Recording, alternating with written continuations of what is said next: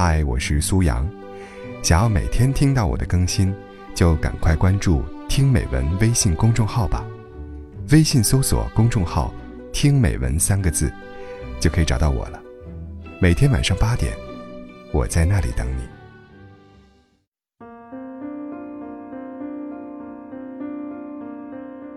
知乎上竟然有一个人气很高的问答，获得大家点赞。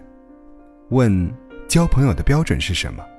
答：出世的智者，入世的强者，或者正能量而阳光的普通人。出世的智者和入世的强者，终究只是少数人，他们拥有极高的天分，是食物链的顶端，而大多数的我们是普通人，不是普普通通的普通人，而是带有自己强烈色彩的普通人。但是在普通人里，我们还是要进行社交，因为人类生来是群居性群体。只是高楼大厦的隔阂阻断了大面积的群居社交，电子通讯发展迅速，缩短了人与人之间的距离，但是也拉伸了心与心的距离。社交，一定程度上，让我们能拥有集体感，有助于我们找到与自己志趣相投之人。但是交朋友，一定得看脸。看脸，并不单纯的指向颜值，更多的是精神状态。因为，脸，折射一个人对待生活的态度。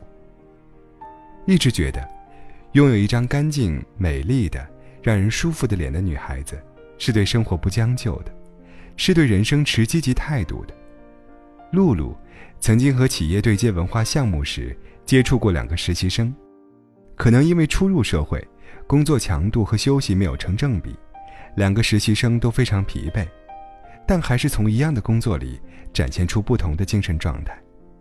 一个实习生是高一点儿每天都会比露露早到，整理好资料。每天看到他都是一张朝气蓬勃的脸，抹了一些淡妆，给人的感觉很舒服。另一个实习生，可能因为比较嗜睡，起床后没有时间打理自己的容颜，经常披散着头发就到了资料室，而且经常会出现浓浓的黑眼圈。衣服有时候也是搭配的很奇怪，因为是资料室工作统计数据，所以露露也没有多说。但是有一次，他们的领导临时过来和露露沟通时，露露还是委婉地提出了这个问题。人生其实就是一场写作，字迹干净整洁的，显然比字迹潦草不堪的更能得到高分。没有人愿意忍受一张苦大仇深、疲惫不堪的脸。尤其是在职场上，脸是生活最真实的照妖镜。你对待生活是积极的还是消极的，会立刻在你的脸上反映出来。如果你焦灼忧虑，首先呈现的就是脸上眉头紧锁；如果你失眠熬夜，那一定呈现的就是黑眼圈了。如果生活懒散，那么你的脸色一定很憔悴，头发凌乱。脸色其实就是生活的颜色。拥有一张干净、积极向上的脸的人，是正能量多的人。脸美的人活得更精致，脸美的姑娘活得更自由洒脱，脸美的人更容易得到别人欣赏。随着年龄增长，没有人的皮肤可以一直保持婴儿肌状态，就连范冰冰都会在平常的时间敷面膜，赵薇也说陈坤会敷面膜。也许有姑娘喜欢素颜。但是很少有长得美的脸不保养的。那么出门连头发都不梳，顶着黑眼圈的衣服连扣子都扣错的人，对生活一定是消极态度。没有一个热爱生活的人，对自己的脸会表现得如此随意。和脸美的交朋友，能收获更多热爱生活的正能量。那些天天眉头紧锁、一脸苦大仇深、脸上写满对生活嫌弃的人，往往自己的生活充满戾气。对很多事情都充满不满，没有一种显而易见的人生积怨是一朝形成的。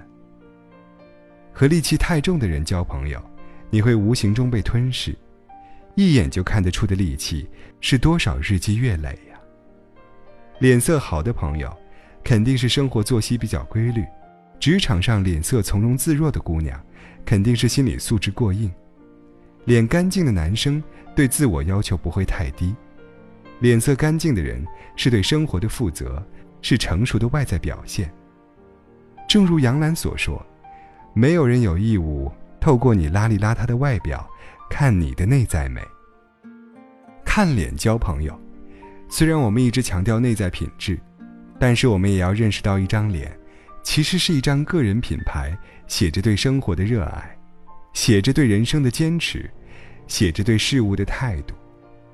看脸交朋友，以貌取人，虽然不全可取，但是，也不无道理呀。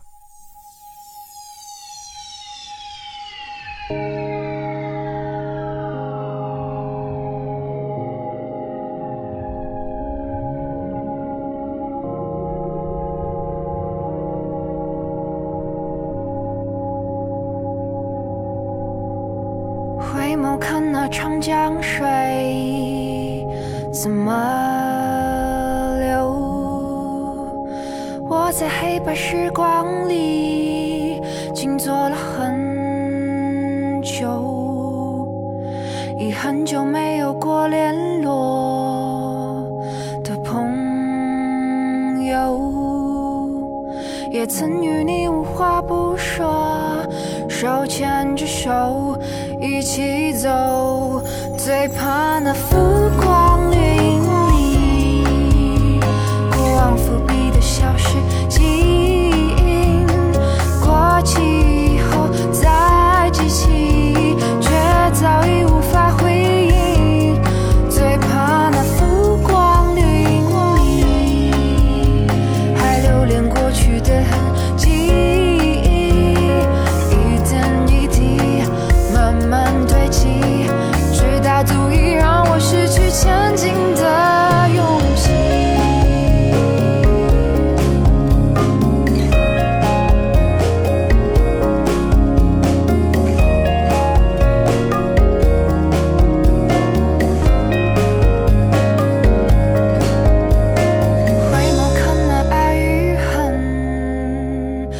伤口顺着时间的沙漏